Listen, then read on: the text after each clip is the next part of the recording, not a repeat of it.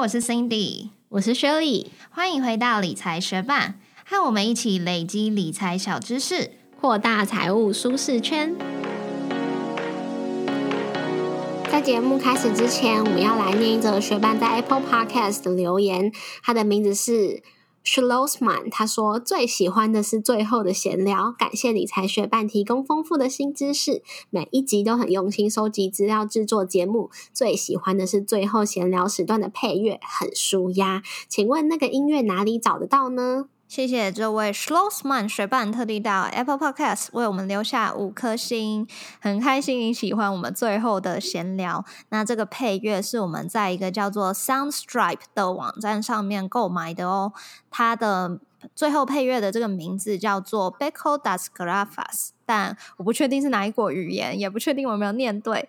那你可以自己去 Soundstripe 这个网站搜寻看看喽。那也谢谢你的收听，节目准备开始喽。你有听过景气循环吗？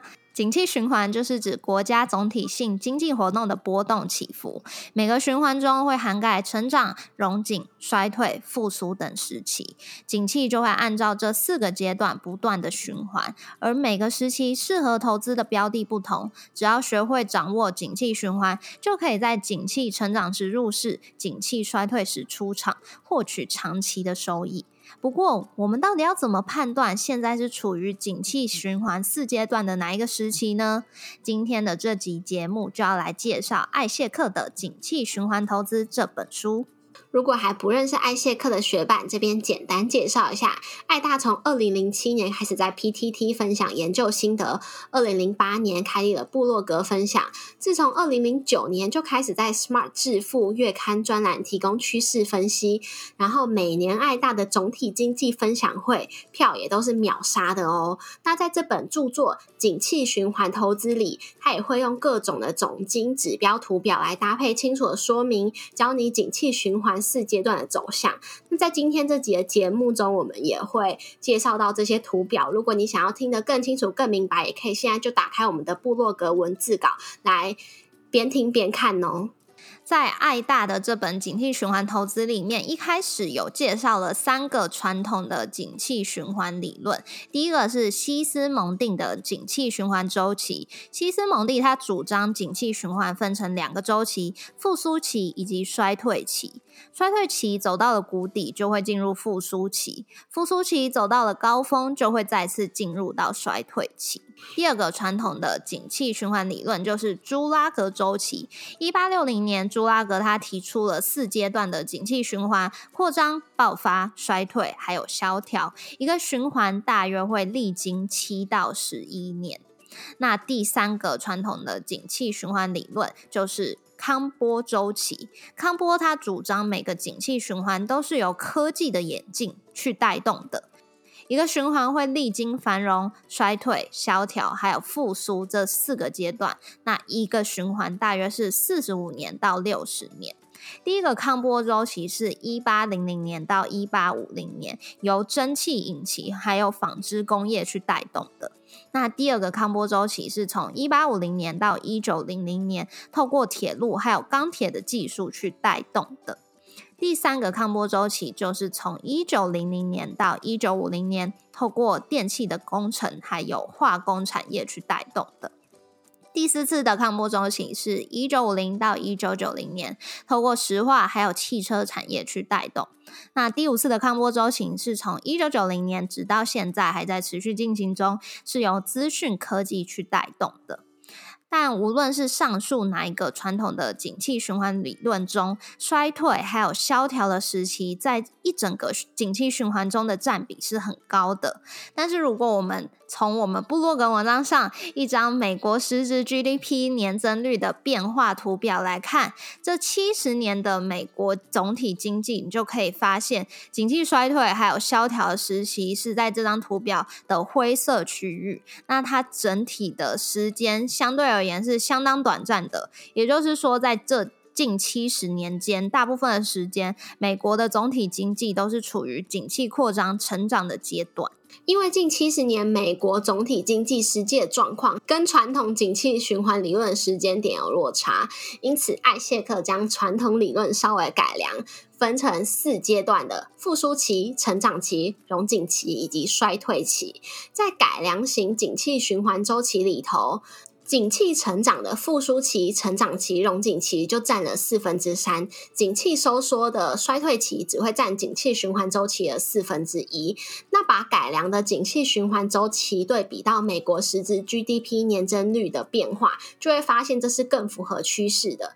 艾谢克有特别提醒读者，四阶段。的景气循环会按照顺序逐步出现，不会略过。而且每个景气循环周期的长度要以当下的客观数据来判断，没有一定的景气循环时长。那如果现在还没有打开我们部落格文字稿的学伴，切记一定要去打开哦，因为我们现在要来看一张有三个数据的图表。第一个数据是代表通膨率的消费者物价指数年增率，也就是 CPI。第二个数据是象征劳动生产力的全美每小时产出年增率。第三个数据是代表未来 GDP 的潜在 GDP 年增率。观察美国这三项数据近七十年的资料来看，就可以发现，在景气扩张的时期，是由生产力还有通膨去交替循环的。那我们先来看，透过生产力扩张带动的两个景气扩张时期。第一个就是一九五零年开始的汽车革命，在汽车在汽车革命之后，汽车需求量大增，那大家为了要买车，也会有贷款的需求，所以金融车贷就此诞生了。那有了车之后，大家就会需要加油嘛。在一九七零年，美国原油的价格也达到了第一次历史高峰。那有了车之后，大家就会有运输的需求，所以美国政府就新建了六万六千公里的洲际公路。除了国内有车以外，他们也将汽车出口强化了出口竞争力。所以，光是一九五零年到一九七零年的汽车革命，就带动了消费、投资、政府建设以及进出口这些 GDP 成长动能。再来，一九八零年。有了一场资讯革命。一九八零年，电脑设备就开始普及化，民间也可以开始使用网络了，所以就造就了这场资讯革命，带动了民间企业的成长动能。所以，透过一九五零年到一九七零年的汽车革命，还有一九八零年到两千年的资讯革命，可以发现这四十年间两次的技术革命都会带动劳动生产力的成长，也造就了美国总。总体经济的景气扩张，股市也都在这两段技术革命期间呈现了大牛市。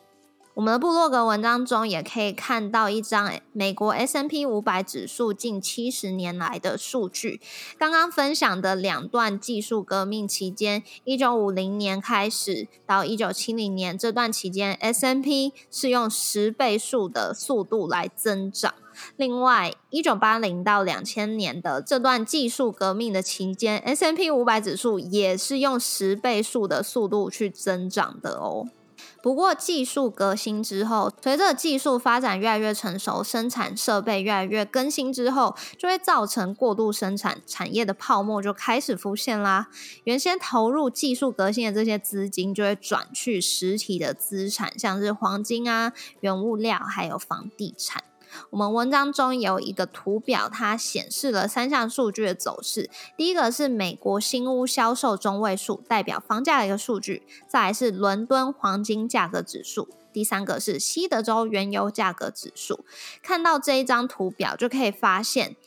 呃，美国新屋销售中位数在一九七零年到一九八零年这段期间上涨了许多。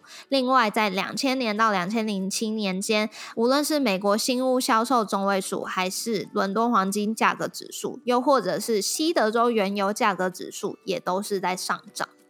但是可以看到，透过通膨带动的这段景气扩张期，虽然 S M P 五百指数是在上涨，可是它上涨幅度比起刚刚前面讲到的两次技术革新、汽车革命还有资讯革命上涨的幅度趋势小了很多。另外，在通膨期间的景气循环的衰退期，它回档的幅度也比起了在汽车革命还有资讯革命这两段技术革新的衰退期，回档的幅度是更大的。了解技术革命以及通膨会导致两种不同的景气扩张时期后，那在这两种不同的景气扩张期，分别该投资什么类型的标的呢？在技术革命导致的生产力扩张时期，股市都会是跳跃式的大牛市，就可以将资金投入资本市场；而处于通膨导致的景气扩张时期，可以将适当比例的资金投入与通膨相关的产业与标的。理财学办即将两周年了，一百零四集会是我们的两周年特辑哦。在这集节目当中，我们不会聊投资理财，只会聊聊这两年来我们做这节目的心路历程。如果你对于我们有什么好奇的地方，欢迎到 Podcast 评论区留下你的提问。当然，也欢迎你到 Instagram 直接私讯我们。我们两周年特辑见喽！那我们常常听到所谓的懒人投资法，就是可以定期定额买大盘 ETF，只要时间够久，一定会赚钱。那在艾谢克的眼中，这是正确的吗？这是一个好方法吗？刚刚讲到的定期定额投资大盘 ETF，其实就是避免择时，也避免选股嘛。因为只要在固定期间内就固定投入一笔资金，然后透过投资大盘指数，你也不需要主动选股，你就可以获取大盘长期的报酬。但是在爱大的书中，他也举了两个例子。即便你是长期十年间都每个月投资美股大盘指数一千美元，十年后你有可能还报酬亏损哦。在我们部落格文字稿上面有一张一九九四年到二零零三年三月份的回测图，在这张图上分别有三条线，第一条蓝色线是标普五百指数 ETF 的走势，第二条红色线是美国长天期公债 ETF 的走势，而橘色线就是持有现金不投资。那可以看到，即便是十年长期定期定额投资 SPY 这个 ETF。虽然没有亏损，但是最后的报酬是输给现金储蓄的哦。那如果你进场的时间点又更差了，是一九九九年到二零零八年的话呢？那每个月一千美元的定期定额投资 SPY，过了十年，居然是亏钱的结果哎。所以爱大他就提出了这个景气循环投资法，让你只要在少数的时间内调整你的投资策略，也就是我们刚刚讲到景气循环四阶段的融景期，去降低你的持股比例，其余的时间你还是维持被动的指数投资，就可以获取长期被动投资的报酬，避开衰退期的大幅回档。那为什么要在融景期去降低持股比例呢？是因为在融景期的时候，股市的估值还有本益比通常在高点，也通常是公债价格的低点。融景期时可能处于升息的循环，所以现金跟债券的报酬都会升高。所以在融景期降低你的持股比例，就可以避免到从融景期过渡到衰退期的股市修正。等到衰退期股市到了相对低点时候，你再把手上持有的现金、债券累积下来的报酬，这些资金去低点承接股票，最后再透过投资再平衡去提升你长期的报酬。那要如何实施景气循环投资法呢？只要在为期大约二到四年的融景期，逐年降低持股比例，将股票转为投资长天期债券，也就是七年以上的债券，就可以降低衰退期来临的波动风险。在书上有提供一个做法，就是在第一年的。融景期持股比例可以降为七十趴，那第二年如果融景期还是持续的话，持股比例可以降为五十趴。第三年融景期还是持续的话，持股比例就可以降为三十趴。那如果第四年还在融景期呢，就不要再降了，持续的维持三十趴的这个比例。那不管是在第二年还是第三年，只要融景期的转折点来临，就可以把债券。转为百分之百持有股票。那透过这种股债均衡、逐年降低持股比例的进阶景气循环投资，回测一九九四年到二零一八年的数据，就可以发现这样子的投资方式大胜定期定额被动投资美股大盘哦。相信各位学伴听到这边，如果一开始不了解什么是景气循环投资，听到这里应该已经觉得资讯量非常丰富了吧？因为爱大除了用数据解释什么是景气循环的四阶段，他也分享了他透过景气循环投资的心法。不过上面的分享的内容其实只是《景气循环投资》这本书的第一章节而已哦。在这第一章节最后有一个景气循环判读表，可以帮助我们来正确解读景气循环的周期。这张表我们也放在我们的布洛格文字稿上面，有兴趣的话可以。打开链接去看看。那书中接下来的四个章节，则是会用一些总经指标来教你如何判断复苏期、成长期、荣景期以及衰退期。如果想要更深入的了解景气循环投资，非常推荐你去购买爱大的这一本《景气循环投资》来研读。这本书的购买链接，我们也放在本集节目的资讯栏位里喽。如果有兴趣的话，就赶快去看看吧。谢谢你在忙碌的生活中愿意播出时间来和我们一起学习。如果对于今天的节目内容有任何的疑问、想法，邀请你在 Apple Podcast 帮我们打新留言，让我们知道你对这集节目的看法哦。同时，也欢迎你到 Instagram 去搜寻理财学伴，找到我们来跟我们聊一聊。如果你愿意支持我们，继续把理财学伴做得更好，让这个节目被更多人听见，欢迎你分享理财学伴给身边也想一起学习投资理财的好朋友哦。我们的网站上会有文字版的整理，如果想要收藏或回顾，也欢迎你上去看看。网址是 moneymate 点 space 斜线景气循环投资，拼法是 m o n e y m a t e 点 s p a c e 斜线景气循环投资，也可以从节目的简介中找到网址哦。理财学伴，我们下次见，拜。之前我是不是就有分享过，我在带一个连续侦测血糖的一个仪器呀？你有分享过有一个会放在身体里面的？哦，对对对，就是那个东西。然后最近呢，我又开始带了，因为我们公司就是有组了一个，有召集了一些人，然后大家一起测试。不过除了带这个 CGM，也就是连续侦测血糖这个仪器之外，我们还要就是每天三次搓手指，把那个血滴弄出来，就是放到那个试纸上面去侦测血糖。因为真的用血去侦测这个。数据跟带这个连续血糖侦测仪会有一点点落差，还是用血去测会比较准确？那有发生什么有趣的事吗？嗯，其实也还好，因为就上次我带的十四天内，我就已经知道说，哦，就是如果有散步啊，或者是有运动的话，都可以帮助我血糖比较稳定。但这次的实验中，就是 有个蛮好笑的地方，是大家有一天会要统一吃一模一样的食物。早餐我们就吃了尾鱼蛋饼，然后配一个呃有糖的豆浆。然后中午我们就吃了一盒的肉丝炒饭。下午我们还一起喝了一杯真奶，因为都吃一模一样的东西嘛，里面这些食物的糖分也是很高的。所以就会看到大家对于这些糖分的血糖变化，然后我就发现，其实我对于糖分的血糖变化是很高的，所以我可能只能呃每一餐吃两份的糖类，就已经让我的血糖飙的蛮高了。那如果吃到三份，就是会飙到过高。怎么判别到底是几份？就是大家想象一碗饭，它其实就是四份糖。这边说的糖不是那种吃的很甜的糖，是一个酒部的那个糖类的糖。嗯，哎，讲到这个血糖，然后跟健康啊、跟体态可能也是有点关系。我就想到一件，呃，我觉得对我来说蛮有趣的事情，就是这礼拜我们有一天晚上有公司聚餐，因为我之前已经分享过，我们已经在家工作很久了，然后最近公司。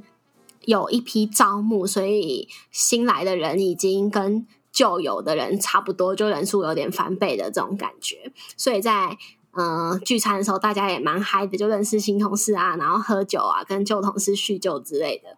然后有的同事就是酒量比较不怎么样，但是又很融入这个欢愉的气氛嘛。然后就有一个，他是我们呃公司在台湾的第一个员工，因为我们公司也没有很久，然后所以他在公司职位算是蛮高的。但我们在上面还有老板，老板就不在台湾，所以就没有参加。然后他就喝酒喝的很嗨，然后他就 突然开始说老板太胖了，然后 就说，然后那你觉得是真的吗？他录音哦。嗯，你问我这问题有点尴尬，我不回答。来给你跳。